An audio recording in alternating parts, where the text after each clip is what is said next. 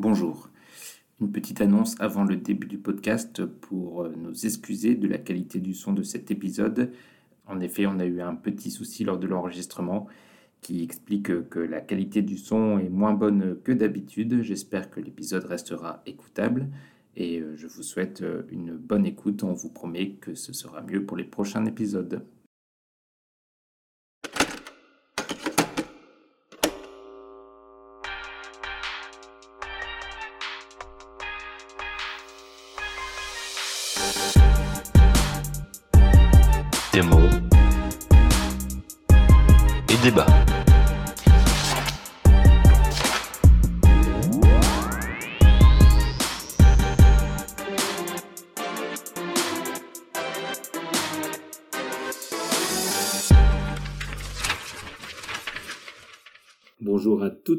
Tous et bienvenue pour cet épisode 65 de Deux mots et débat.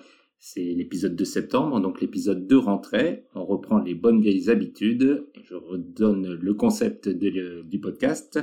Tous les mois, on tire au sort deux romans et une BD parmi tous les listes, parmi tous les livres que vous nous avez proposés. Vous pouvez continuer à nous envoyer des propositions sans limite de genre, de nombre de pages, de nationalité à podcastdmed.gmail.com. Et ce mois-ci, pour ce podcast de rentrée, nous avons au programme Être sans destin de Imre Kertész, L'origine du monde de Livre Strömquist et Le royaume d'Emmanuel Carrère.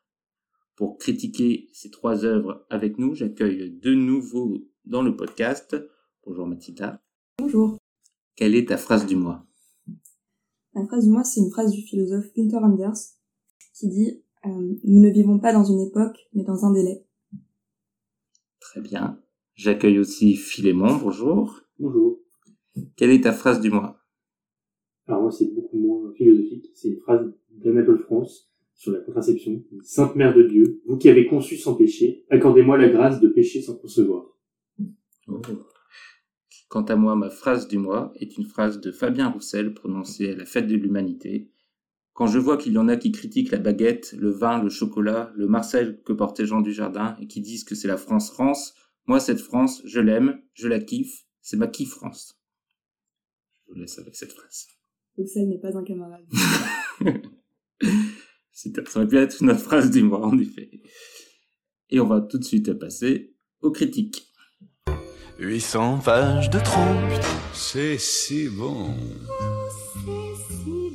15 chapitres pourris.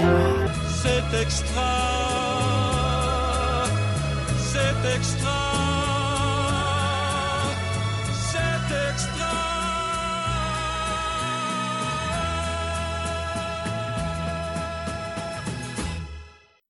Et la première œuvre dont nous allons parler est celle d'Imre Kertész, Être sans destin, et c'est Philémon qui va la présenter. Être sans destin est une œuvre d'Imre Kertész, qui est un écrivain hongrois, né en 1929 et mort en 2016. Il a reçu le prix Nobel de littérature en 2002 pour l'ensemble de, son œuvre, qui traite notamment euh, de la Shoah et de l'expérience de, de son expérience euh, en déportation. Il est né en 29, il a 15 ans en 1944 quand il est déporté, et euh, le livre dont nous allons parler aujourd'hui, Être sans destin, est un roman autobiographique qui raconte sa déportation à Auschwitz, puis à Buchenwald et dans un autre camp Zeitz, euh, ainsi que son retour à la libération euh, à Budapest. Dans ce livre qui est très particulier dans sa forme et donc, notamment dans son style, il raconte à la première personne euh, son expérience euh, de la déportation, de la découverte des camps et de la vie pendant quasiment un an dans ces camps. Ça commence euh, en- à la déportation de son père. euh, et très peu de temps après, il est lui-même déporté. Il raconte le trajet dans les dans les wagons à bestiaux jusqu'à jusqu'à Auschwitz et le transport entre différents camps sans aucune information un des, une des caractéristiques euh, très marquantes de ce livre, c'est le langage et le, le style qui est adopté, puisque c'est un style extrêmement parlé, naïf à beaucoup d'égards, surtout au début, euh, le narrateur ne semble pas saisir l'ampleur de l'horreur à laquelle il est confronté, ce qui crée un décalage très fort entre le lecteur euh, en 2023 qui connaît l'histoire euh, et l'horreur concentrationnaire, et lui qui la découvre, qui semble sans cesse la minimiser.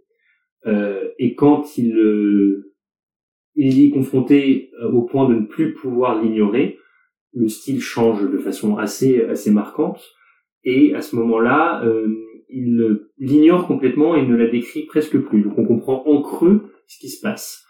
Euh, cette euh, évolution du style est, à mon avis, quelque chose d'extrêmement fort dans ce livre, puisque au début, on, la distance qu'il se crée avec le narrateur et la difficulté à s'identifier à lui euh, nous met dans une position de mal-être qui se résout euh, au changement et de, de, style et qui permet, avec une conclusion que je préfère ne pas révéler euh, pour, euh, pour encourager les lecteurs et les lectrices euh, à lire ce livre, euh, de nous faire réfléchir de façon très forte sur euh, ce qu'a pu être l'expérience de déporter, notamment pour des, des jeunes adolescents.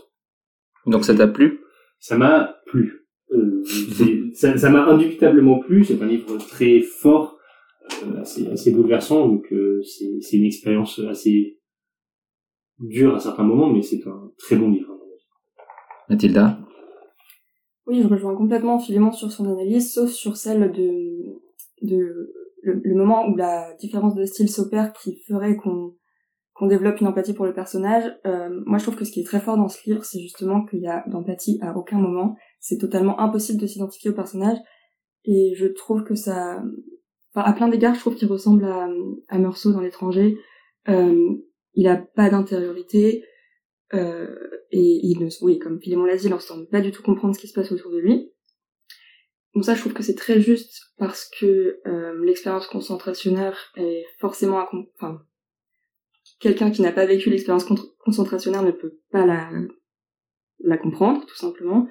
Euh, et je trouve qu'on ne peut pas s'identifier au personnage non plus à la fin, lorsqu'il est libéré euh, et qu'il et qu'il change de style et qu'il c'est pas qu'il est plus critique vis-à-vis de, son expérience, mais euh, il en comprend l'ampleur, on va dire, de la de la terreur que ça a pu être.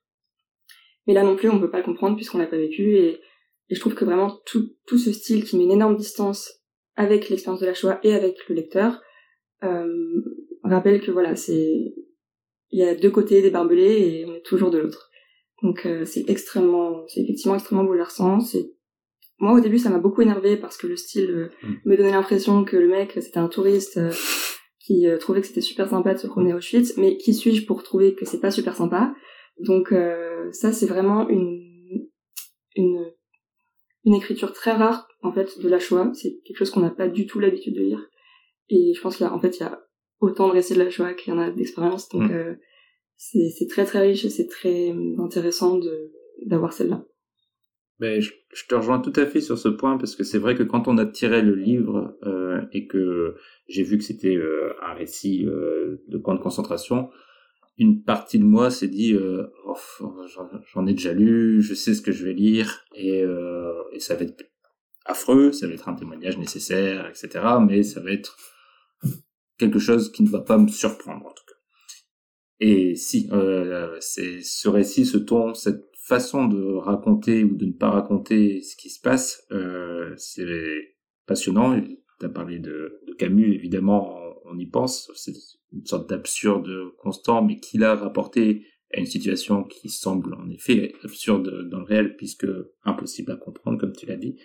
Ça marche parfaitement. Euh, et comme toi, au début, j'étais assez crispé par cette façon de raconter le, début du chapitre 3. La première phrase, c'est le lendemain, il m'est arrivé quelque chose d'un peu étrange. Et après, il raconte en fait sa déportation. Donc c'est quand même dire oui bah tu pourrais y mettre un peu des, des formes quand même. Euh, il se passe des trucs affreux. Et il y a beaucoup de moments dans le livre où euh, où on se demande si on est bien en train de comprendre euh, ce qui se passe. Euh, est-ce que est-ce qu'il me manque des éléments? Est-ce qu'il est vraiment en train de raconter euh, des morts ou des des, des, des, situations extrêmes? Et c'est ce petit doute, ce petit euh, cette distance, je trouve, qui rend les choses encore plus affreuses.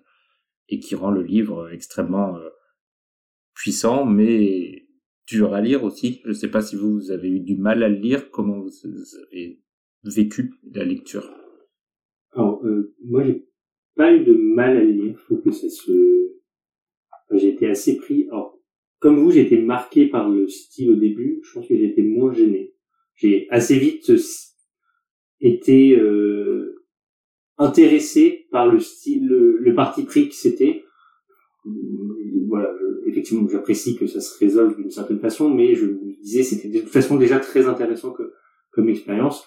Euh, si on, je crois donc on a tous les trois euh, pensé à, à Camus, euh, le parallèle est d'autant plus fort que ça commence euh, en mémoire euh, l'étranger, c'est aujourd'hui maman est morte. Mm. Bon bah là c'est aujourd'hui papa s'est fait déporter. Mm. Euh, c'est tout le premier chapitre et euh, son, pa- son père meurt, on l'apprend à la fin Alors, du livre. mais- Premier mot du livre et aussi euh, aujourd'hui. voilà. Et euh, ce que j'ai euh, lu en préparant euh, l'émission, c'est que euh, Imre Kertész avait été traducteur de Camus en hongrois. Donc, C'est sans doute pas complètement euh, c'est pas un hasard. un hasard, mais euh, en tout cas, voilà, c'est frappant effectivement quand on y pense. Moi, j'ai pas eu de mal à le lire. Après, par contre, c'est pas une lecture anodine. euh, J'ai du mal à fermer les yeux après plutôt, mais euh, Mm. je trouve que ça se lit de façon assez euh, assez fluide. Oui, bah moi, comme j'ai dit, j'ai trouvé ça un peu gênant au début, mais j'ai quand ça s'est résolu ensuite, euh, j'ai trouvé que c'était vraiment un parti pris très très fort et très très bien mené. Euh... Il y a cer- enfin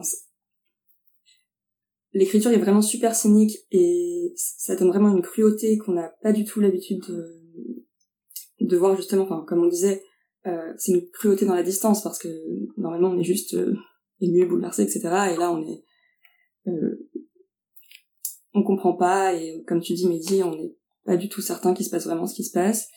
Euh, et puis il y a vraiment un détachement qui se crée euh, qui pour le coup se, est totalement en lien avec la philosophie de Camus parce que euh, c'est comment dire c'est en lien avec la liberté qu'on a de faire de chaque moment autre chose et c'est pour ça qu'il n'est pas désespéré. C'est juste ben peut-être qu'à la prochaine minute j'aurai la possibilité de plus être dans un camp de concentration donc euh, voilà ça c'est c'est assez dur à lire mais c'est vraiment passionnant Si je puis euh, rebondir rapidement, Mhm. une des choses qui moi m'a- j'ai trouvé très dur, c'est justement pour ce que tu disais aussi au début, c'est l'absence d'empathie que j'ai pu ressentir envers cette personne m'a beaucoup questionné sur moi-même en fait. C'est-à-dire qu'on a envie de souffrir avec euh, quelqu'un qui raconte son Mhm. expérience dans la concertation, a fortiori un jeune, enfin un narrateur qui parle à la première personne, et mon incapacité par ce style à ressentir de la proximité, ça en fait ça, ça crée aussi une un questionnement extrêmement fort sur ça en fait. Pour, pour personnel.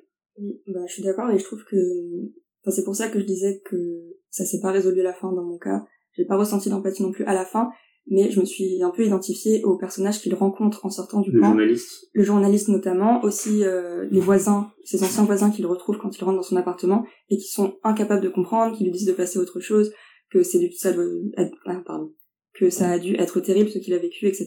Et lui dit que non, etc. Donc je me suis vraiment sentie proche plutôt des, des autres en fait, de Mm. ceux qui étaient restés, de ceux qui n'avaient pas vécu ça. Et effectivement, ça questionne beaucoup, mais euh, l'émergence de ces personnages à la fin est, je trouve, très très intéressante et fait enfin, apporte beaucoup au, propos.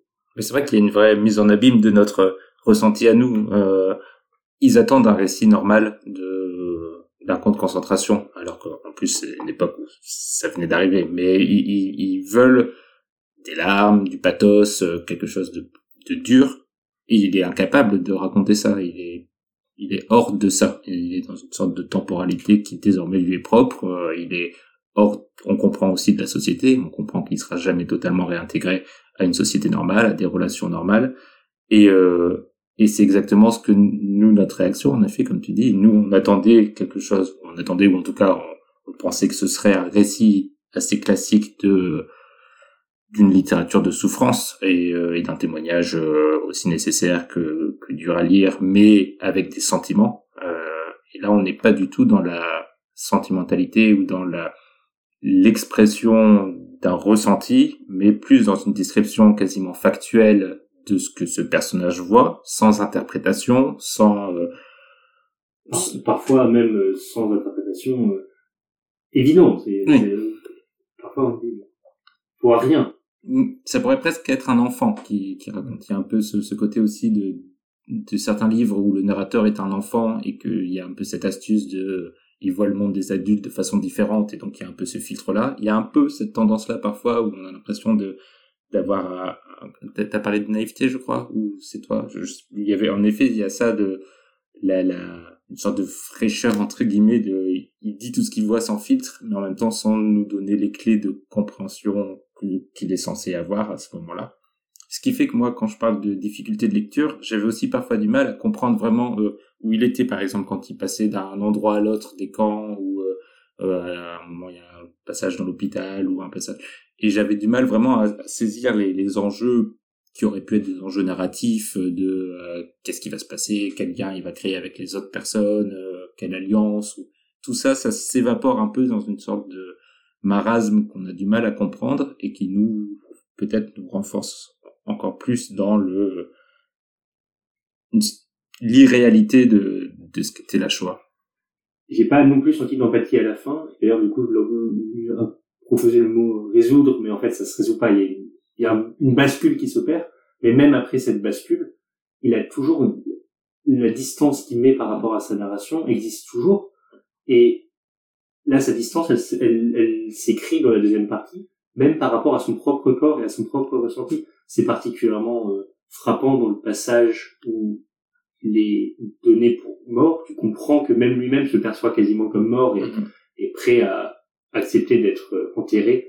Euh, difficile de dire vivant en fait vu la, description. Et il n'y a aucune expression de pathos, de souffrance, de de peur même de peur, peur et donc cette distance qui reste tout du long effectivement elle est elle est extrêmement elle est extrêmement dure et et elle s'exprime après euh, via les seuls personnages auxquels on peut se rattacher ou s'identifier, qui sont effectivement euh, les, les, narrateurs, euh, pardon, les, les journalistes et les voisins. Et, et donc effectivement, il n'y a pas cette résolution. Et je, il y a un autre livre auquel ça me fait penser qui est euh, la BD Mouse. Qui commence sur le même constat d'une certaine, enfin non, qui commence sur le constat final du livre qu'il est, qu'il est impossible d'en parler, et finalement, Spiegelman arrive mm. à la fin à trouver une forme de narration qui fait que nous, on a l'impression de comprendre euh, le, ce qui a pu être une partie de l'horreur concentrationnelle. Là, le fait que ce soit la conclusion, c'est pour moi le message de ce livre, c'est ce n'est pas possible, ça ne le sera jamais. Et ça, c'est aussi du coup quelque chose de plus inhabituel. Je te rejoins, euh, Mehdi, quand tu disais que c'est quelque chose qu'on n'avait jamais lu. C'est une, euh, c'est quelque chose euh, unique dans ma, mon expérience de lecture pas très exhaustive.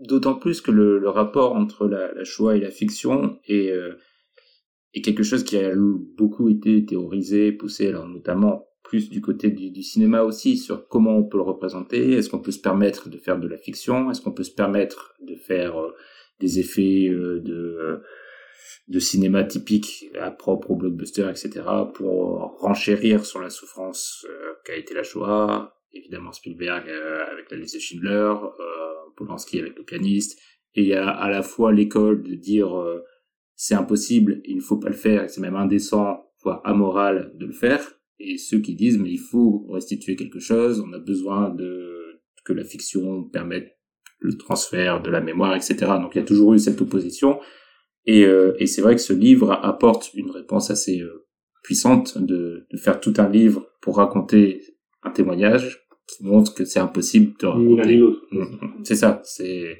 une sorte de, de béance de la possibilité de témoigner de ce qui s'est passé. Et paradoxalement, quand même de réussir à nous faire comprendre. Il y a un autre point que vous avez abordé, parce que bon, c'est aussi ça, fait écho au, l'extrait que je lirai. Euh, c'est dans cette distance, il y a quelque chose qui m'a mis mal à l'aise au début, c'est tout ce qui va être cette fascination pour les Allemands et pour l'ordre aussi, parce qu'on n'en a pas encore parlé. Mais au début, lui, il est, c'est un, jeune homme euh, qui n'a pas l'air de comprendre ce qu'est euh, la spoliation des Juifs, la ghettoisation, et il est fasciné par l'ordre que représentent les Allemands par rapport à ce que lui décrit comme euh, forme de bordel euh, hongrois. Et donc, pendant les le premier tiers du récit, à chaque fois qu'il arrive quelque part et que les Allemands prennent en main les choses, euh, ils trouvent que c'est très bien fait, que leur uniforme est très beau, que ce sont des personnes euh, qu'il admire et qu'il retranscrit comme ça. Et du coup, effectivement, c'est très étonnant qu'il ait que ce soit pas corrigé a posteriori. Et on ne sait pas si à quel point c'est c'est réel par rapport à son expérience, mais ça c'est aussi quelque chose qui est très très perturbant. Et euh, ça me fait penser alors il y a tout le passage où ils sont euh, arrêtés, euh, c'est fait par des policiers et gendarmes hongrois, et puis ensuite les Allemands reprennent en main. Euh, et en fait, c'est fait dans un calme total, puisque lui obtempère, on lui dit tu vas aller travailler en Allemagne, euh, et ça lui, ça lui convient bien. Et alors, sans être très au fait de, de ce concept, moi, ça m'a aussi évoqué euh, ce que peut-être, ce que j'ai compris de la banalité du mal, en fait. mais on en parle toujours côté euh, nazi et ou allemands qui n'étaient pas forcément nazis, mais du coup qui se sont mis à être des des rouages de l'appareil euh, nazi. Mais là, en fait, c'est presque, c'est intégré, y compris chez les victimes. Mm. Euh, et bon, j'imagine que c'est quelque chose qui a déjà été pensé, théorisé, mais moi, c'est la première fois que je le lisais et ça m'y a fait penser quand même assez vite.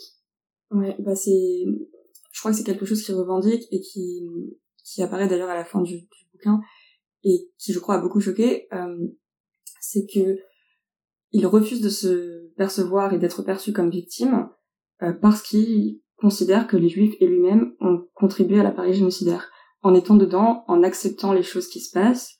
Euh, et d'ailleurs, la Hongrie a, je crois, euh, parfaitement collaboré avec l'Allemagne parce qu'il y avait aussi une admiration de la part de, l'appareil politique hongrois. Donc, euh, c'est aussi quelque chose qui est très étonnant dans, dans cette œuvre-là, c'est ce côté je n'ai pas subi pour rejoindre la liberté camusienne, etc. Je n'ai pas subi, je suis pas une victime, j'ai été là.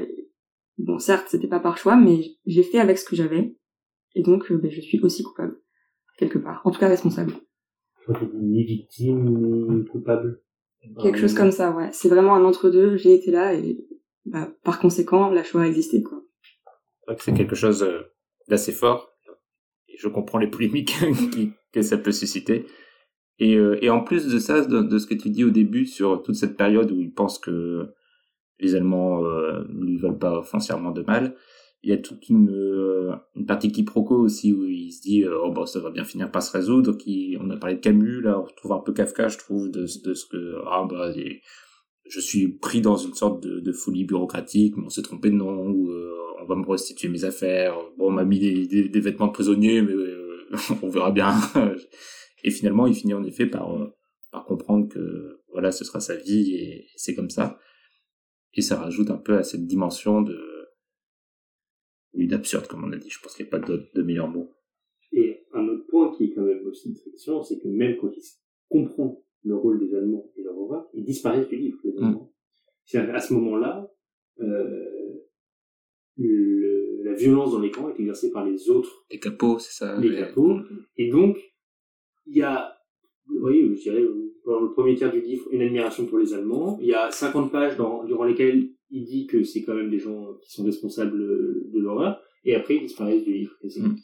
Et donc, ça, son, ça, en fait, il n'y a aucune haine de toute façon, mais son, les le, oui, le, le rejet ne s'opère pas du tout vers, euh, ça renforce mm. ce que Mathilda. Oui, c'est pas du tout dirigé contre les nazis eux-mêmes, mais à la fin, euh, je sais plus si c'est le journaliste ou quelqu'un qui lui demande euh, ce qu'il ressent, et il répond de la haine, et euh, on lui demande pour qui, et il dit pour tout le monde. Que oui, ça renforce ça, c'est pas le mm. nazisme, c'est pas les nazis, c'est vraiment tout le monde, tous ceux qui ont été là, ceux qui n'ont pas été dans les camps, ceux qui ont été dans les camps, euh, les juifs qui justement sont ceux qui ont fait tourner le camp, puisque comme tu dis, les Allemands, c'est comme s'ils n'existaient pas, le, camp euh, est auto-géré presque.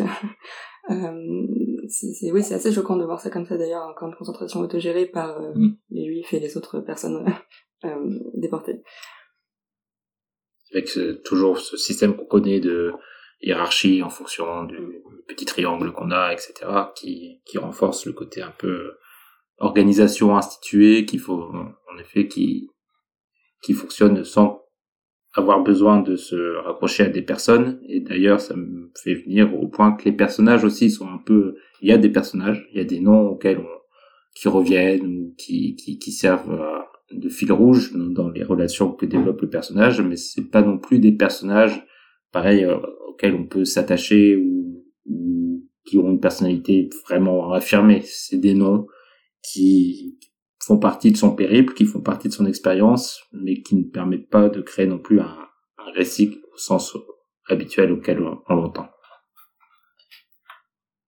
Est-ce que vous aviez d'autres choses à dire sur euh, être sans destin? Beaucoup, mais on va laisser les auditoristes euh, se faire leur propre avis. Ça me va. Je vais juste vous demander d'abord la question habituelle. Est-ce que vous le recommandez, Mathilda? Oui. Philémon? Aussi. Et je le recommande aussi. Je pense que vous la- vous l'aviez compris. Être sans destin d'Imre Kertész. Philémon va nous donner euh, un aperçu de la prose en lisant un petit extrait. Alors, euh, j'ai pas mal hésité à vous lire euh, la dernière page, euh, qui à mon avis est quelque chose qui peut faire réfléchir tout le monde, mais euh, je préfère vous laisser le découvrir, notamment euh, au regard des, de la dernière partie du livre qui, fait, qui permet vraiment de comprendre ce qu'on a lu, euh, et euh, je voulais pas euh, faire de... comment de- Comment on dit speler en français euh, divulgation. Je, je ne voulais pas vous le divulgacher. Donc euh, j'ai choisi un passage où il arrive euh, à Auschwitz et euh, qui, à mon avis, illustre bien euh, cette distance dont on a parlé et ce, ce regard euh, inhabituel dans, la narration de.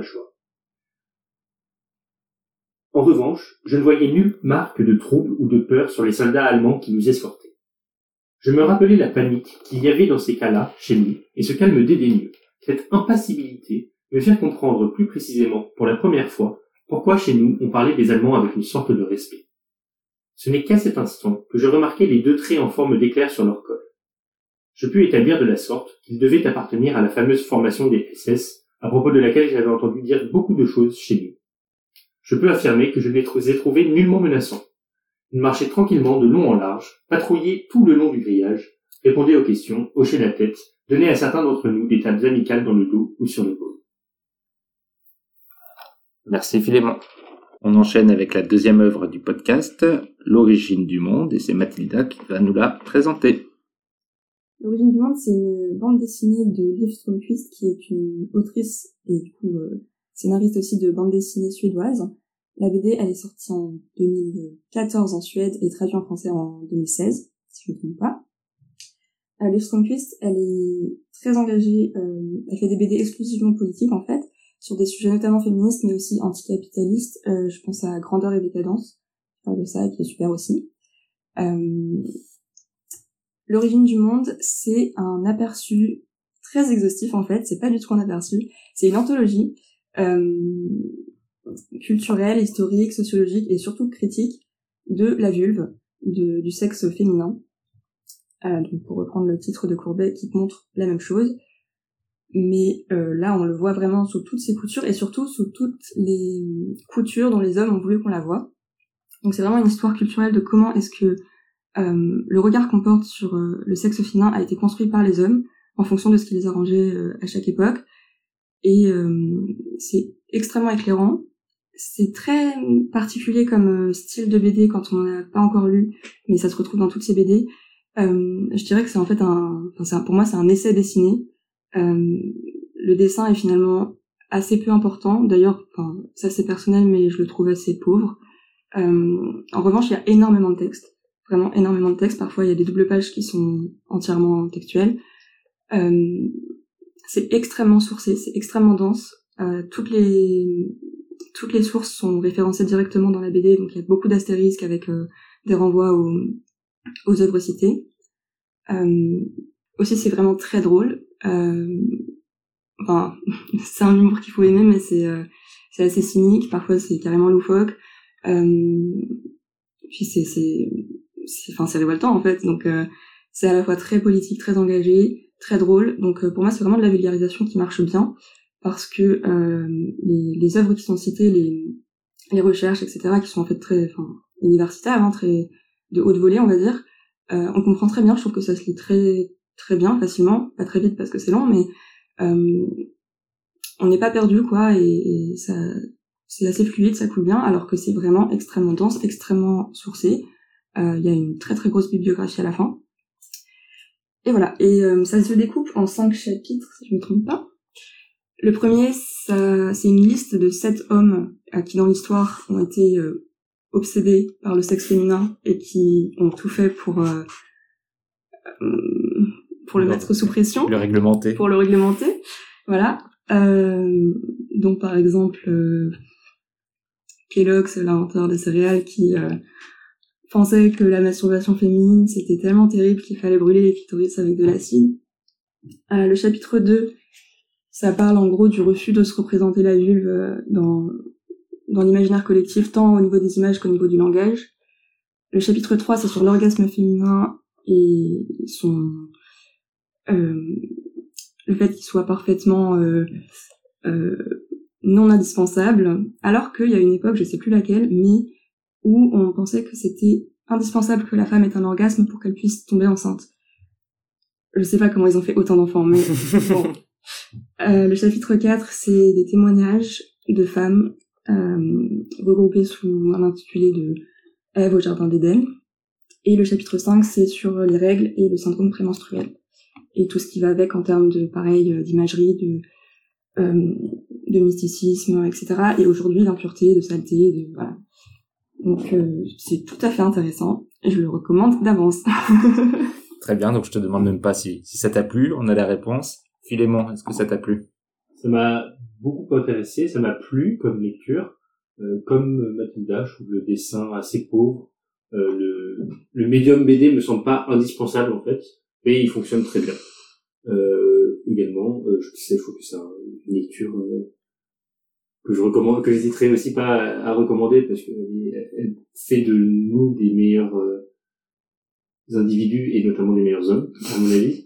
Euh, j'ai appris énormément de choses euh, de façon souvent grâce à l'humour. Euh, Il y a des choses où je demande comment c'est envisageable, Mm. euh, soit pour des- soit institutionnellement, soit personnellement. Et euh, ouais, non, je, enfin, je trouvais que c'était une, BD vraiment, euh, vraiment chouette à lire. Oui, je, je vous rejoins à peu près sur, tout- sur tous vos commentaires. Euh, c'est vrai que c'est euh, c'est vraiment intéressant dans sa construction, on va dire, cette forme de euh, D'ailleurs, c'est presque présenté au début comme une, conférence. On voit un personnage qui, qui s'adresse au lecteur et on a l'impression de voir un TED Talk ou quelque chose comme ça. Et c'est un peu la forme du livre de de raconter des choses euh, et de d'expliquer des choses extrêmement précises et sourcées euh, en vulgarisant. Euh, pour l'humour, moi, c'est vrai qu'il y a deux trois choses qui m'ont des, des running qui me font beaucoup rire, notamment le, dans sa présentation des personnages. À chaque fois, elle présente le personnage et le personnage après dit la même chose, mais en se la- se l'appropriant. Moi, ça, ça me fait rire à chaque fois. Donc, il y a, y a quand même des choses assez drôles dans la la façon aussi dont elle utilise euh, le médium, euh, les mots qui sont qui parfois euh, sont énormes et prennent toute la case quand elle veut signifier soit quelque chose d'assez fou ou son indignation ou parce qu'elle dit des choses assez incroyables et, euh, et en effet elle joue avec les mots et la, façon dont elles sont ils sont représentés pour accentuer ou faire passer des choses qui sont dures à lire je pense sinon moi, j'ai quand même un petit bémol, euh, c'est que je me suis senti, je pense, dans la lecture, parfois un peu submergé par euh, les informations. En fait, il y a eu, il y a, eu des passages où, euh, je dirais pas que je me suis ennuyé, mais euh, où je me suis senti un peu sortir de ma lecture parce que j'étais, j'avais trop de d'informations historiques, euh, historicisées aussi, avec des extraits de choses qui qui passe parfois de un récit de ce qui se passait au Moyen Âge avec parfois des, des anecdotes sur euh, des choses qui sont plus propres à la culture suédoise. Euh, et cette euh, ces, petits va-et-vient et le format essai m'a parfois un peu perdu et je me demande si euh, si c'est un livre qui peut vraiment euh, toucher un grand grand public. Je me demande s'il n'est pas parfois un peu trop pas austère, austère c'est trop fort comme mot parce qu'il y a quand même beaucoup de choses faites pour le rendre drôle, mais il y a un truc un peu euh, dur, je trouve, dans la lecture. Hum, je sais pas si vous l'avez ressenti un peu ou pas du tout, mais euh, voilà, c'est le petit bémol que j'ai. je vois ce que tu veux dire, mais je pense qu'il est il est dur pour une BD, mais son contenu pourrait pas être euh, transposé autrement, si ce n'est dans un essai, du coup, sans aucun, enfin, ça serait Oui. plus du tout une BD et ça serait encore moins accessible. Oui, ça. Parce que ça serait un essai euh, très érudit, etc. Tandis que là, ça, je trouve que ça réussit à être à la fois érudit et accessible et drôle. Et euh, parfois, moi aussi, j'en ai eu plein la tête parce qu'il y a énormément de dates, de, de personnages, de, de connaissances, tout simplement. Mais en fait, je me suis fait la remarque que moi, je l'avais lu certainement trop vite et que ça, ça a le mérite de se lire, euh, en fait, quand on veut, en petite partie, euh, à dose homéopathique, si je puis dire, euh, Mm. et qu'on peut le reprendre à tout moment, puisqu'en fait, c'est presque une encyclopédie. Donc, euh, Mm. c'est tellement plein de, de ressources. Et justement, après, on peut ensuite aller lire les choses qui sont, qui sont citées. Donc, euh, je le vois plus comme un truc euh, qu'on lit pas d'une traite. Quoi. Et c'est renforcé par le, le chapitrage, comme tu dis, qui, où c'est des chapitres vraiment très différents, même dans la façon de raconter. Euh, donc ça peut se lire en effet chapitre par chapitre de temps en temps, et en effet ça doit rendre la lecture beaucoup plus euh, fluide. Moi, j'ai pas été, euh, j'ai pas été sensible à cette difficulté. Je trouve qu'elle est très pédagogue, en fait. Et du coup, euh, effectivement, c'est très riche, c'est très dense, mais elle, euh, je trouve qu'elle, elle, elle accompagne, elle répète parfois les choses qui lui semblent importantes. Euh, et ce qui fait partie clairement de la pédagogie, euh, notamment ce que tu mentionnais, euh, Mehdi, hein, sur le fait qu'elle écrit quelque chose et puis après elle le fait euh, répéter par, euh, un personnage. Moi, c'est pas quelque chose qui me particulièrement plu. Euh, mais par contre, je trouve que on, on comprend toujours où elle veut en venir, Mm. sa construction, euh, sa méthodologie euh, pour euh, voilà, son cheminement, le cheminement intellectuel. Donc moi, ça m'a pas trop gêné. Voilà. Euh, là où je pense peut-être qu'il n'est pas, euh, c'est pas accessible à tout le monde, c'est que je pense que pour il, il se dessine à des gens qui sont déjà convaincus ou convaincus qu'il faut se poser des questions. Mm. Et par contre, il ouvre un nombre de questions qu'on peut se poser et de pistes de réflexion euh, ahurissantes. Et ça, je trouve ça euh, vraiment très intéressant. Mais par contre, je pense pas que ce soit un premier livre d'initiation ou de découverte des su- de ces sujets-là. Oui, je te rejoins là-dessus. Je le trouve très didactique. Il y a vraiment pas de problème de compréhension. En revanche, euh, je pense que si on le met entre les mains d'un d'un mascu, euh, il meurt. Enfin, Il dit que c'est de la propagande. oui, en tout cas, il ne le lira pas en entier Mm. et il ne, prendra probablement pas toutes les informations. Enfin, ce que je veux dire, c'est que euh, aussi parfois c'est quand même assez agressif. Enfin, il y a beaucoup quand même de, de, de moquerie et parfois Mm. de D'ironie. d'ironie, voilà, et c'est très c'est très moqueur. L'autre chose peut-être pour rebondir, c'est aussi que je trouve que c'est très didactique, c'est le mot parfait que tu as employé. En revanche, elle, euh, qu'elle propose peu de conclusions. Euh, et du coup, c'est pour ça que je dis ça pose, ça ouvre énormément de choses, ça pose plein de questions. Et ça, c'est peut-être quelque chose là où je vous rejoins, c'est que ce serait peut-être pas mal qu'elle, à- de temps en temps, elle dit en disant, bah voilà, euh, soit on pourrait imaginer le résoudre comme ça, ou euh, moi ça m'interroge sur ça. Et en fait, elle nous laisse euh, pantois à certains moments par rapport à des faits ou des, ou des choses où elle- donc qu'elle déconstruit. Euh, L'image, euh, dans, les, informations qui moi m'ont marqué, c'est que le- l'anatomie correcte euh, du clitoris, euh, c'est sa découverte, c'est 1998, donc il y a 25 ans. Ça paraît fou ça. Voilà, donc ça veut dire que jusqu'à il y a 25 ans, on savait pas, euh, on connaissait pas l'anatomie euh, malgré les dissections euh, depuis Oui. euh, des centaines et des milliers d'années. Euh, et en fait, à nous de faire ce qu'on veut faire, euh, je pense à la fois politiquement et euh, euh, de façon militante, de ces informations, mais elles proposent pas de pistes. Oui, elles sont sous-entendues parce qu'il y a beaucoup de d'extraits de livres de SVT, etc. Donc on comprend aussi que l'idée c'est de repenser notre éducation à la sexualité, au corps de la femme, etc. Mais c'est vrai que il y a parfois peut-être un manque de transition. Les fins de chapitre sont assez abruptes et c'est un peu bon. Maintenant sujet suivant et on part sur autre chose et on réapprend plein de choses. Mais c'est vrai qu'il y a il y a peut-être un côté pour moi il manque peut-être un- une sorte de soit de fil rouge, soit de quelque chose qui nous aide à à tout assimiler et, et c'est peut-être aussi sa volonté de d'être un peu rentre dedans. Euh, Ça rejoint ce que tu dis en disant que c'était un peu dur. Euh, moi, c'est pas tant la somme d'informations que effectivement ce côté, euh, je suis très en colère, je donne toutes les informations qui sont absolument révoltantes, mais effectivement, Mm. je, je- enfin, c'est pas que j'en fais rien, mais euh, mais vous allez être aussi frustré que moi à la fin, quoi. Oui. Après, je pense aussi que c'est peut-être un de ses messages, c'est que, Oui, bah, c'est que soyez en colère comme moi. C'est pas du tout Voilà. un manuel de... Ouais. Mais finalement, c'est un peu le même problème que, enfin vraiment, mais c'est un peu le même problème que dans Être son destin. C'est que on, on présente, non mais on présente une situation ouais. intenable, Ouais. et nous, en, lect- en tant que lecteurs, euh, conditionnés aussi par, euh, enfin lecteurs et euh, consommateurs de, de culture euh, conditionnés par euh, un roman qui se résout ou un truc, on attend le la bonne nouvelle, le happy end ou euh, des clés d'action. Et en fait là, bah c'est le diagnostic quoi. Et il n'y a pas de bonne nouvelle. Et il n'y a pas de bonne nouvelle. Le parallèle est osé, oui, audacieux de ta part. mais c'est- en discutant, j'y avais pas du tout pensé. hein. C'est en en discutant là, euh, je me rends compte que finalement c'est le mot frustration qui, euh, qui m'y a fait penser. Vous aviez d'autres choses euh, à ajouter sur l'origine du monde Est-ce que vous le recommandez? Oui. Oui. Moi aussi, je, je le recommande euh, volontiers. Et euh, est-ce que tu vas réussir quand même à nous lire un extrait de la BD, Mathilda? Oui, euh, je vais lire un extrait qui est assez euh, singulier dans le livre parce que l'essentiel de la BD est en noir et blanc et euh, au centre, à peu près au milieu du livre, il y a un extrait, un passage pardon en couleur. Euh, et comme je disais tout à l'heure, il y a des pages qui sont vraiment pleines de texte, enfin, il y a énormément, énormément de texte. Et au milieu, il y a une double page qui est en couleur et sans texte. Donc c'est juste une, un dessin du jardin d'Éden avec euh, Adam et Ève euh, qui se comprennent pas.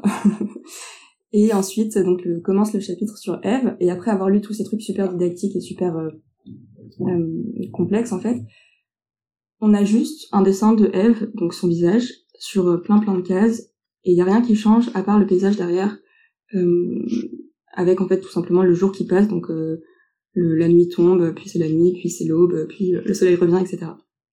Et on a juste Eve qui parle avec des cases beaucoup moins denses que d'habitude.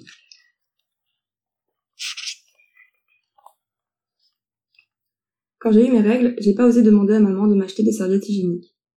Du coup, j'ai bourré mon slip de PQ, que j'ai essayé de faire tenir avec du scotch, mais évidemment, ça a foiré.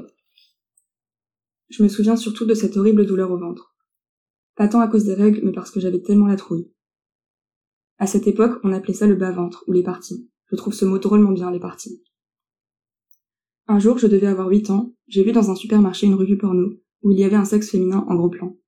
Je me rappelle seulement à quel point ça me faisait horreur. Ça avait l'air vraiment super répugnant. Va savoir pourquoi, mais ça m'a foutu une honte abominable.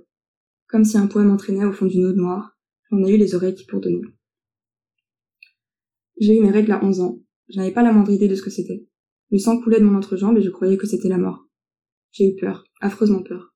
Je me suis levée super tôt et me suis glissée dans la remise où j'ai lavé mon slip dans l'eau froide. Je l'ai essoré du mieux que j'ai pu et je me suis rhabillée. Mais l'hiver était froid et le slip a gelé entre mes jambes, et le sang continuait à couler. Puis, le mois suivant est arrivé, et ainsi de suite. Le même lavage dans l'eau froide, et le même slip gelé durant tout l'hiver. Et chaque fois la même peur, la même angoisse. Je me souviens d'une fois quand j'étais petite. J'avais pris le bus et un vieux monsieur s'est assis à côté de moi, et il a mis sa main entre mes cuisses. Ça m'a tellement embarrassée que je n'en ai jamais parlé à personne. Merci Mathilda. Et on passe à la dernière critique du podcast, Le Royaume d'Emmanuel Carrère, que je vais vous présenter. Donc Emmanuel Carrère, c'est devenu l'un des noms les plus connus, les plus grands de la littérature française contemporaine, on va dire, Euh, même s'il n'a jamais obtenu le fameux Goncourt, il s'est imposé comme l'un des noms les plus vendeurs euh, tout au long de son parcours, depuis notamment le, livre L'adversaire. C'est également l'une des têtes de pont de ce style qui est devenu euh, très populaire dans la littérature française, celui de la non-fiction, puisque ses écrits reposent depuis plusieurs années maintenant sur des enquêtes euh, dans lesquelles il relie des propres éléments de sa vie. Et donc le royaume ne fait pas exception à ce, style, euh, puisque dans ce livre euh, aussi long que dense, Emmanuel Carrère se penche sur les origines du christianisme, et plus précisément sur la rédaction des évangiles, tout en racontant son propre rapport à la religion et à l'écriture. Donc c'est la figure de Saint Luc, l'apôtre qui l'intéresse le plus, qui se mélange progressivement à la figure d'Emmanuel Carrère dans un exercice un peu de virtuose extrêmement narcissique euh, dont on a l'habitude euh, quand on lit ses livres. Et ça donne un résultat que je trouve assez euh, particulier. Je dois avouer que j'ai quand même trouvé une bonne partie du livre assez passionnante parce que c'est une période que je ne connaissais pas du tout. Ces premières années, on va dire, euh, après Jésus-Christ. Euh, et il fait un travail d'enquêteur, avec des gros guillemets, qui m'a permis de découvrir beaucoup de choses sur ces premières années, et notamment toute la question de la distinction entre euh, qu'est-ce qui est réel, qu'est-ce qui ne l'est pas, qu'est-ce qui est sourcé, documenté, qu'est-ce qu'on peut imaginer être une invention, ou en tout cas quelque chose de purement religieux du domaine de la croyance, contrairement à ce qui serait du domaine d'une histoire supposée réelle. Et il navigue tout le temps dans son livre entre les différents récits, les différentes sources, pour essayer de dégager quelque chose qui pourrait relever du réel et quelque chose que lui réinvente euh, à partir de la Bible.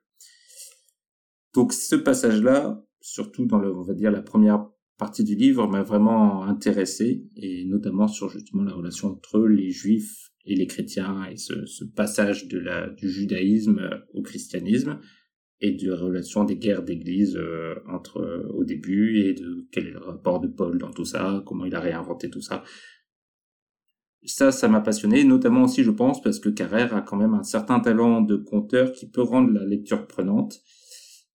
Mais, je pense que vous allez euh, en parler aussi, il est aussi parfaitement insupportable, Emmanuel Carrère. Euh, je pense qu'il le sait lui-même, euh, il en joue beaucoup dans son livre, mais ce livre qui est, autant sur le christianisme que sur lui, et surtout sur son amour de lui. Euh, et c'est, je trouve, au début parfois intéressant parce qu'il arrive à en faire il est son propre sujet et en même temps il sait qu'il est son propre sujet donc il y a une sorte de mise en abîme de lui-même en train de réfléchir à lui sur la Bible qui peut être une sorte de vertige d'écriture mais qui est quand même au final souvent pollue beaucoup le, le récit et au, à la fin ça devient vite assez rédhibitoire et euh, et je trouve qu'on peine à le suivre euh, jusqu'au bout de, de son chemin et qu'on a même parfois du mal finalement à comprendre où il veut en venir, euh, ce qui m'a laissé donc un sentiment très mitigé sur la fin de, de, ma lecture. Et donc je vous laisse maintenant la parole, Mathilda. Oui, bah c'est clairement un celtique. euh, mais avant de l'insulter, je vais d'abord dire ce que j'ai bien aimé et ce sur quoi je te rejoins, Mehdi, c'est que c'est très intéressant et c'est pas du tout quelque chose que j'aurais lu dans un autre contexte, donc je suis quand même contente de l'avoir lu. Euh, c'est pas du tout des choses euh, qu'on sait en fait, enfin moi en tout cas. Euh, j'ai trouvé ça très très intéressant ce, cette étude des débuts du christianisme au point que je me suis dit, euh, enfin je me suis posé la question plutôt, est-ce que ça serait intéressant pour euh, une première découverte, une initiation en fait à, à cette période et à la Bible? Parce que comme tu dis aussi ça se lit très bien parce que le style est, est facile à lire etc relativement agréable. Mais en fait non pas du tout je pense parce que effectivement, il mobilise plein de sources, euh, il renvoie à plein d'auteurs, mais alors pour savoir ce qui est vrai là-dedans et pour ce qu'il a vraiment euh, cité ou voilà, sans qu'il l'ait interprété ou retranscrit ou modifié à sa sauce, c'est impossible à mon sens. Donc ça, j'ai trouvé ça dommage parce qu'il cite beaucoup d'ouvrages qui ont l'air très intéressants sur le sujet. Il y a absolument pas de notes de bas de page. Bon, il y en aurait beaucoup trop s'il l'avait fait, mais ce que je veux dire, c'est que on ne sait pas là-dedans ce qui est Emmanuel Carrère et ce qui est euh, scientifique et avéré. Donc ça, j'ai trouvé ça un peu gênant parce que ou la religieux, fiction, d'ailleurs. ou religieux d'ailleurs, absolument.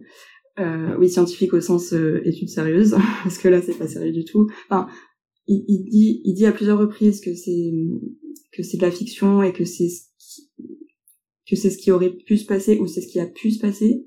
Il, il insiste beaucoup sur euh, ce que je raconte, c'est possible, donc c'est peut-être vrai, euh, mais à beaucoup beaucoup de moments, je trouve que ça pêche quand même pour euh, se fier à ce qu'il raconte tout simplement. Et quand on a envie de s'intéresser à cette période, bah, c'est un peu dommage parce que là, on s'intéresse juste à Emmanuel Carrère. Clément euh, Je partage beaucoup des choses que vous avez dites. Alors moi, c'était la première. Euh, dé... J'avais jamais vu d'Emmanuel Carrère, donc euh, c'était aussi une, une découverte. qui couvre bien Emmanuel Carrère. Euh, je rejoins, euh, je vous rejoins tous les deux sur l'intérêt euh, historique de, de, faire un, livre, et notamment un roman sur cette période. Euh, par contre, je pense que c'est effectivement un roman. Et là où je rejoins Mathilda, c'est qu'il y a une confusion. alors qu'il essaye de désamorcer. euh, il commence euh, presque tous ses paragraphes par "Il me plaît de penser que", ou il finit par euh, "Je ne dis pas que c'est ça qui s'est passé, mais c'est possible". Mais en fait, il écrit aussi un moment, alors j'ai pas la, citation exacte, mais il dit euh, quand on lit euh, sur cette période, on se rend compte que tous les scientifiques et tous les exégètes euh, travaillent à partir des mêmes sources. euh, j'ai fait pareil, je me sens capable de euh, m'affranchir maintenant de leurs écrits et de partir à ma sauce, et de faire quelque chose à ma sauce. Et donc en fait, avec cette phrase, qui est pas mise en avant, mais il se met sur le même niveau que ses sources. Et du coup, effectivement, ça commence à devenir une espèce de mélange un peu problème, un peu gênant de je fais une enquête, je fais un travail d'historien, c'est aussi un, mot qui revendique, euh, alors qu'en fait il s'agit d'un roman euh, qui a des qualités, mais qui a aussi euh, des défauts. Euh, c'est un que je vois euh, là-dedans, moi c'est que je trouve qu'il a un style certain et c'est très c'est 600 pages qui se lisent plutôt rapidement. Euh, en revanche, je trouve a il y a des procédés de mise en, mise en scène et d'organisation du roman qui sont extrêmement grossiers. Euh, donc le style courant et agréable, l'organisation du roman, moi je trouve qu'il prend le lecteur parfois un peu pour des pour quelqu'un qui est acquis directement, euh, ce qui est dur quand on passe le roman à dire qu'on est brillant. Il passe son temps à dire qu'il est Très doué intelligent. pour les- très intelligent, très doué pour l'écriture. C'est presque que- sa malédiction. voilà, que c'est sa malédiction, et en fait, il y a des choses qui sont grossières, à, à mon avis. Notamment le fait que pendant 80 pages, il dit euh, je sais pas pourquoi j'ai voulu travailler euh, sur euh, ce sujet. Après, il dit ah mais en fait, je me suis souvenu après deux ans et demi de travail que j'avais fait une conversion et que j'avais été un fondamentaliste religieux pendant trois ans. On peut se douter que Isa, il le savait dès la page 1, euh, nous prendre un peu comme ça en pensant qu'on va se accepter cette licence, euh, moi j'ai eu un peu de mal. Et il y a d'autres moments où en fait il, nous fait croire qu'on oublie des choses, qu'il qu'il découvre les choses avec nous, et je trouve que ça marche pas du tout. Ça, et je trouve aussi que le, le livre est, devient vite confus, en fait, euh, parce qu'il parle de beaucoup de choses et de beaucoup d'écrits. On suit d'abord Paul, mais on suit Luc à travers Paul, on suit l'enquête que fait Luc sur Paul quand il veut écrire l'évangile, mais en fait, on suit d'abord le moment où il écrit les lettres qui serviront, et, je trouve que c'est en effet très dur de se retrouver dans la Bible canonique et les différents éléments, mais il ne nous aide pas beaucoup à, y voir clair, parce que vu qu'en plus il fait des allers-retours sur euh, lui qui découvre les, la Bible, et on a de multiples temporalités différentes, parce qu'on a le récit de lui maintenant, de lui lors de ses crises euh, de foi, euh, de lui euh, en train de commencer à rédiger ce livre, et, de, et, du coup on se on se noie totalement et on se noie aussi dans le passé entre les différents temps euh, complexes de quand est-ce que c'est Saint Luc qui commence à écrire, quand est-ce que c'est Saint Luc qui vit, qui témoigne, quand est-ce que c'est Saint Paul, quand est-ce que et et on s'y perd au bout d'un moment on s'y perd et ça rend la lecture aussi euh, un peu indigeste. Oui, je suis, je, je suis vraiment d'accord. Euh, bon, si, voilà, je, je j'aimerais sur le sujet, à moins que vous vouliez euh, rebondir. Euh, tu l'as mentionné dans ton introduction. Moi, il y a quelque chose qui m'a beaucoup dérangé, c'est quand même ce projet euh, quasiment euh, évangélique. Enfin, du coup, il se confond, et c'est, tu, tu l'as très bien, je, je, je me souviens plus quelle était ta formulation exacte, dit, c'est il se confond avec Saint-Luc, et donc en fait, il place ce roman, qui est pas un mauvais livre, qui n'en est pas un très bon non plus, euh, au même niveau que le livre le plus lu de l'histoire de l'humanité, la Bible, et pour, enfin, voilà, pour moi, il y, a, un- il un ego qui, alors certes, il le sait, il le dit très régulièrement, qu'il a des problèmes, enfin, qu'il il n'aime que lui et que c'est quelqu'un, que c'est sa malédiction, ça n'en fait pas quelque chose de plus supportable. Et le projet d'écrire 600 pages pour se confondre avec un des évangélistes, euh, c'est moi, c'est quelque chose que je ne peux pas comprendre en fait. Enfin, ça m'a, ça n'a, jamais, ma- ça n'a jamais fait résonner quelque chose chez moi. Et au contraire, ça m'a quand même euh, plutôt, euh, plutôt agacé. Ça, donc non seulement c'est dans le projet, mais en plus ça se retrouve de façon explicite très régulièrement, toutes les 15-20 pages, il parle de lui et de à quel point les gens qui le côtoient le trouvent brillant. Ça fait beaucoup. Et surtout, ça pollue aussi parfois le, les descriptions parce qu'il euh, y a à de multiples reprises, il parle de Saint-Luc. Et au bout de quelques lignes, tu comprends qu'il parle plus de Saint-Luc du tout. il parle de lui, de ses problèmes à lui, de sa façon, de son propre rapport à l'écriture, etc. Et euh, c'est c'est un peu pénible. C'est vraiment très long, oui. Mais je crois que c'est vraiment ça le projet, hein, c'est d'écrire euh, la Bible. Euh, Mm. En tout cas, d'écrire euh, un livre extrêmement lu. Et d'ailleurs, il dit à plusieurs reprises aussi qu'il pense que ce livre va être son, meilleur.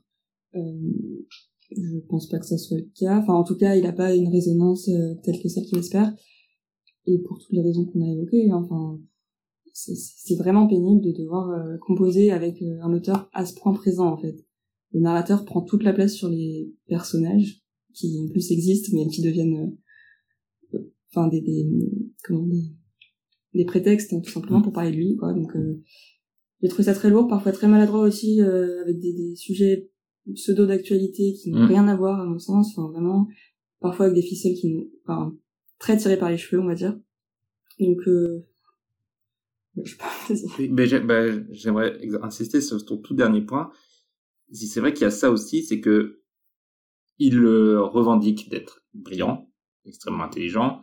Emmanuel Carrère, c'est euh, en effet une personnalité euh, de la littérature qui ne vient pas de nulle part, parce que sa mère, qui est décédée euh, récemment, était la première femme euh, secrétaire, euh, comment on dit Perpétuelle. déjà, secrétaire Secrétaire perpétuelle de l'Académie française, euh, et, et- Hélène Carrère de Bocos.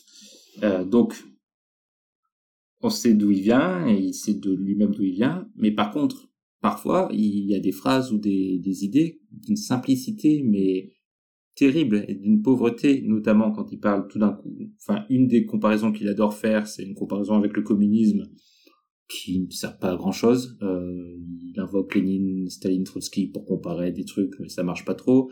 Il y a une phrase terrible où euh, il, met sur le même plan communisme et islamisme. euh, ça, ça veut rien dire, c'est très bête. Il y a vraiment un côté, il y a, les méchants extrêmes qui sont nuls, et il y a les grands penseurs de la nuance et de la complexité du monde qui sont les bourgeois, euh, tout simplement. Et les quelques moments où il parle de ça et où il se détache un peu de, du récit de l'écriture de la Bible pour avoir des commentaires un peu politiques, à chaque fois c'est nul. c'est nul et en plus ça marche pas. Enfin, Mhm. il y, a, il y a le fond du message et la façon dont c'est intégré dans le récit. Et dans les deux cas, c'est raté. Et on peut continuer peut-être sur la bourgeoisie, parce que j'ai rarement lu aussi un livre aussi Ah, bourgeois. Quand il raconte ses vacances en Grèce, là, et de- vraiment, il y a des moments où tu lèves les yeux au ciel de honte de, de lire ça. Ou, enfin, c'est vraiment... un- Ouais, un- mais j'ai honte pour lui que ça soit rédigé au premier degré. Enfin, oui. c'est c'est terrible. Et il se prétend de gauche à plusieurs reprises et, et enfin, Une certaine gauche. ah oui, une certaine gauche, on est bien d'accord, mais il pense qu'il est de gauche avec, euh, voilà, comme tu dis, euh, il passe ses vacances dans une maison en Grèce sur les lieux mêmes de ce qui s'est passé dans la Bible, maison qu'il a achetée, il se fait livrer à manger, euh, enfin, Ça, ça fait partie aussi des procédés que je trouve extrêmement grossiers. Quand il, Ah Oui, page complètement. 150, il dit euh, nous cherchons un appartement et euh, page 500, il dit nous avons acheté euh, une maison sur l'île de peut-être que vous vous en souvenez, et à un moment il dit oui, rendez-vous à la page je sais pas combien, enfin, vraiment on a l'impression d'être idiot, quoi, Mhm. il nous prend pour des idiots, quoi, donc c'est très pénible. C'est ce que tu dis. Je pense que pour lui, tout le monde est idiot. hein. Enfin, il y a Mm. Emmanuel Carrère et le reste du monde. Mm. Y compris ses lecteurs ici. Un peu de respect pour Saint-Luc, quand même. Qui, Un Mais- de respect, mais il se passe au-dessus parce il se passe au-dessus. il lui arrive à, à plusieurs reprises de dire euh, au nom, lui, une phrase, c'est au nom de la guilde des écrivains, je tire mon chapeau Oui, Saint-Luc. c'est vrai. Comme si. Saint-Luc avait besoin de l'aval d'Emmanuel Carrère. Oh, C'est vrai bon, qu'il y a un peu ça. Mm, mm. Personnellement, je n'ai jamais lu la Bible, donc je peux pas commenter le style de Saint-Luc, mais je suis pas sûr qu'il ait besoin de Il n'y a cette pas de euh, doute qu'il soit plus fondateur qu'Emmanuel Carrère. approbation. Après, moi, il y a quand même quelque chose qui me questionne. hein. C'est- C'est un livre qui m'a plu à certains égards, qui m'a énormément agacé à peu près tous les autres. Il y a beaucoup de gens que j'estime et avec lesquels je partage beaucoup de choses qui aiment Emmanuel Carrère. Et qui aiment beaucoup son lu, euh, notamment ce livre. Et en fait, je m'interroge.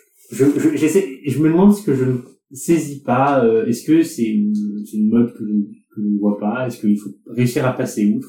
Il y a quelque chose qui m'interroge parce que c'est c'est pas un mauvais livre. Je le, le caractériserai pas là-dedans. Mais est-ce que c'est bon Est-ce que c'est un bon livre? Je le caractériserai pas non plus comme ça, quoi. Moi, je crois qu'il y a le côté euh, euh, la façon dont il se livre entre guillemets euh, une sorte de mise à nu euh, de lui-même. Alors certes dans une, un registre euh, de de- d'amour de soi et d'ego euh, surdimensionné, mais où il dit beaucoup de choses sur lui, où il peut aller creuser des trucs.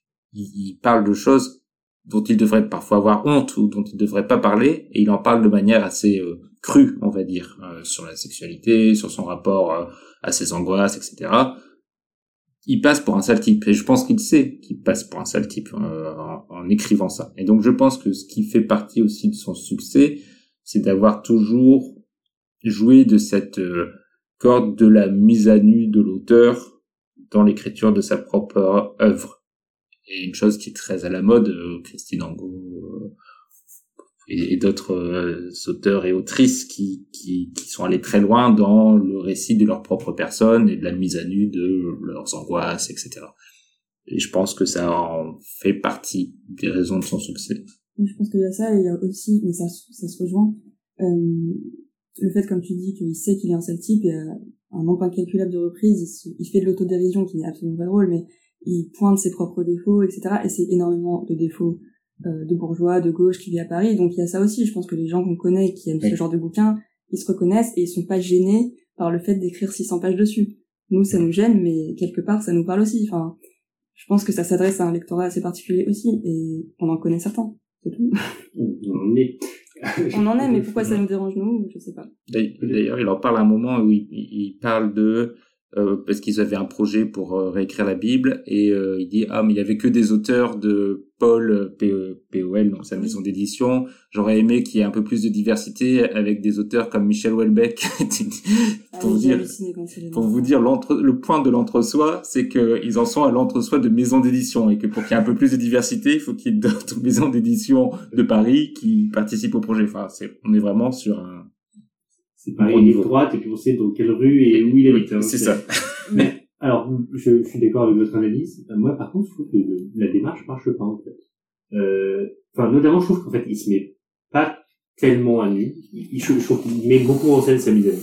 ah oui Et, et donc, donc, j'ai du mal à croire à l'authenticité de la démarche. Euh, je trouve qu'il est plus enclin à mettre à nu des gens, dont, les, ses proches dont il parle, sans, ça ce qui me met beaucoup plus mal à l'aise parce que, alors que je connaissais pas la polémique autour du yoga, Oui. j'avais en plus, enfin, je l'avais perçu avant de comprendre les enjeux, de, de savoir euh, que ça avait ensuite fait la- l'actualité euh, à raison. Euh, et par ailleurs, cette forme de toujours recourir à l'autodérision fait que je trouve qu'il minimise l'ampleur de, de trucs. Je pense qu'il, de toute façon, lui, il idéalise le type que tout le monde admire. C'est ce qu'il, c'est ce qu'il aspire à être. Et du coup, je pense qu'en fait, il minimise carrément le, l'am- l'ampleur. Il dit, bah voilà. En fait, moi, je, ce que je, ce que je lis, c'est, la société n'aime pas ces traits caractéristiques chez moi, mais moi, en vrai, je m'en accommode bien. Et du coup, en fait, bah, Oui, et vous devriez aussi. euh, il romantise énormément le fait d'être un connard. Mm. Euh, comme tu dis, c'est extrêmement écrit, romancé. Enfin, je veux dire, il ne, finalement, il ne cite que des passages qui le mettent plus ou moins en valeur, même quand il est en dépression. euh, finalement, bah, c'est un peu, euh, c'est ténébreux, c'est sexy. euh, Mm. bon, bref. Euh, sa sexualité, ça se passe super bien parce que c'est un dieu du sexe et sa femme est super chanceuse de l'avoir. euh, bref. et, c'est et- vrai qu'il y a ça aussi Et du coup, non, mais du coup, en fait, quand on parle de mise en scène de, de, de ses défauts, en fait, il ne met jamais en scène ses défauts. Il les liste, mais dans ses, quand il raconte des interactions de lui avec d'autres personnes, c'est toujours à son honneur. Et donc, il ne met, il ne montre jamais à quel point euh, ça, ça peut être un handicap dans la société ou dans les interactions sociales. Il dit, un peu avec la le petit récit là avec la la nounou ou un truc comme ça mais il est quand même euh, il est comme c'est quand même il, il est en tort parce qu'il est trop gentil ou un truc comme ça c'est vrai que euh, Bon, après, je me rends compte que on devait parler de Royaume, on parle d'Emmanuel Carrère. Mmh. Il a, il a Bah, réussi c'est- son Il a projet. bah c'est exactement ça c'est c'est- c'est quand on parle de tout ça alors que c'est un livre sur un Luc qui rédige c'est ça qui est incroyable quand même dans, dans ce livre c'est que on peut pas ne on parle très peu de christianisme quand alors que c'est quand même enfin faut quand même le dire à ceux qui nous écoutent ceux et celles qui nous écoutent c'est euh, ça parle quand même énormément de, du christianisme, de la Bible, de l'histoire, de l'écriture. Donc on a quand même beaucoup d'éléments d'information sur ça. Mais c'est vrai que quand tu sors du livre, c'est peut-être pas ça qui te Ouais, ce marque qui en le reste, plus en ça, fait. ouais. Ouais. même si on apprend beaucoup de choses. Alors moi, j'ai pas eu d'éducation religieuse, et donc j'ai pas fait de catéchisme. Euh, je considère que ce livre a fait un peu mon catéchisme. Mm. Euh, et ah, du coup, j'ai appris plein de trucs, ça c'est super. Après, ça m'a plus donné envie de lire euh, les bouquins d'Ernest Renan dont il parle, Mm. euh, parce que ça. Mais bon, en même temps, ça a l'air d'être aussi euh, des gros pavés. Mais euh, mais oui, il y a un, il y a un fond qui est quand même euh, présent, existant, mais qui disparaît complètement sous, euh, sous son ego. Oui, bah, je crois qu'en fait, le christianisme, c'est pas le fond, c'est c'est juste le prétexte. Donc, euh, le fond, c'est Emmanuel Carrère, encore une fois. Ouais, c'est un peu toute son œuvre. C'est à chaque fois un sujet différent, mais toujours le même sujet finalement.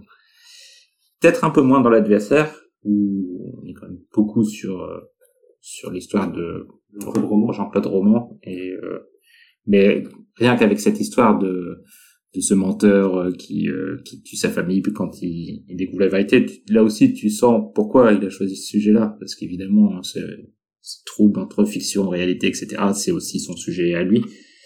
Et euh, donc on en revient toujours et, encore à, Emmanuel Carrère. Et pour la petite anecdote, euh, il y, a, aussi une petite euh, histoire avec le fameux Goncourt, etc., qui est le prix rêvé pour tous les écrivains euh, ouais, français. Houellebecq l'a couru après pendant des années.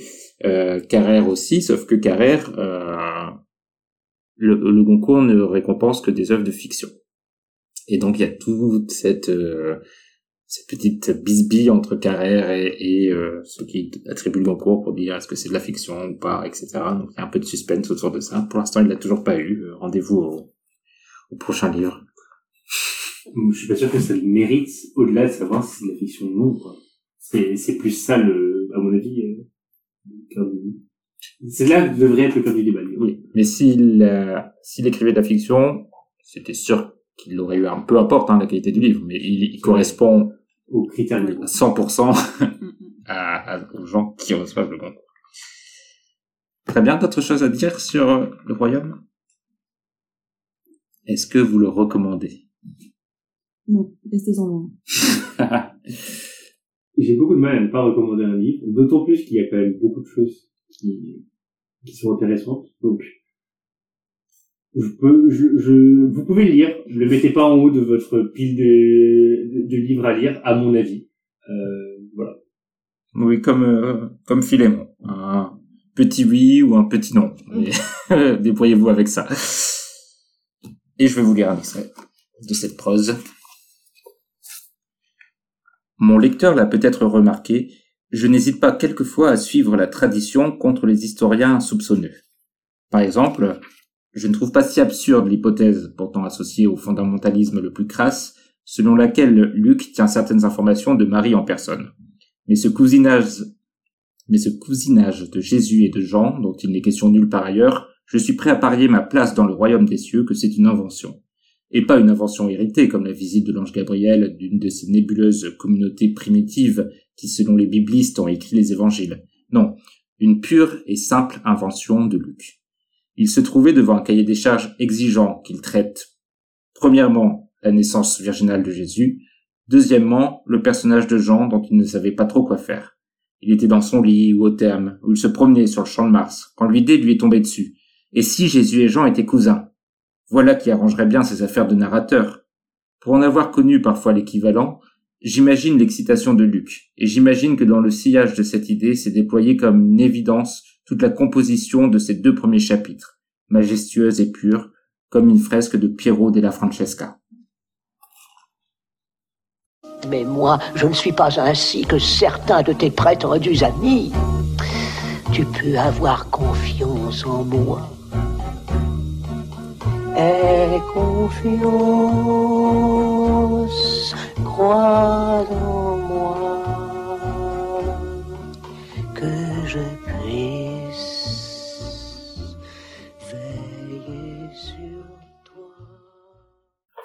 Et on continue avec l'avant-dernière rubrique du podcast, les recommandations, et c'est Mathilda qui commence. Je vous recommande de prendre vos places de cinéma en avance, surtout si vous allez voir la Palme d'Or. Oh, tu n'as pas réussi Non. non, malheureusement. C'est triste parce que c'est un bon film. Philémon, quelle est ta recommandation?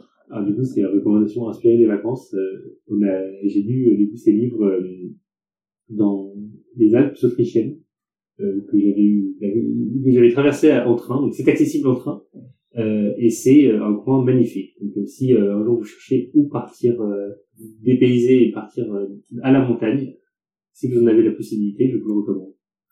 Très bien, les Alpes autrichiennes.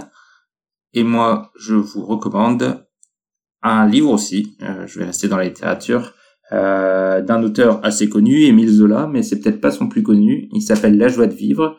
Et je peux vous dire que le titre est assez mensonger. Déjà, euh, préparez-vous, c'est sûrement l'un des livres les plus tristes que j'ai lus.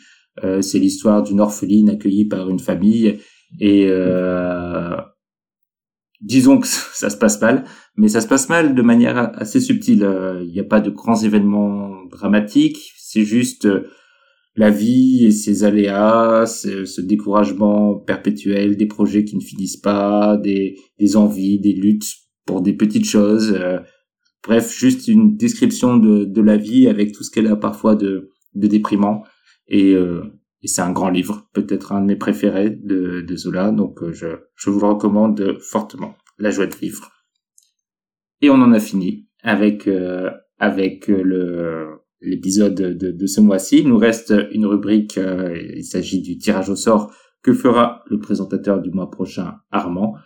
C'est donc euh, pour moi euh, le moment de vous dire au revoir et de vous laisser euh, dans les mains d'Armand. Et je dis aussi au revoir à Philémon et Mathilda. Merci d'être venus. Merci Midi. Merci Mehdi. Et Armand, c'est à toi.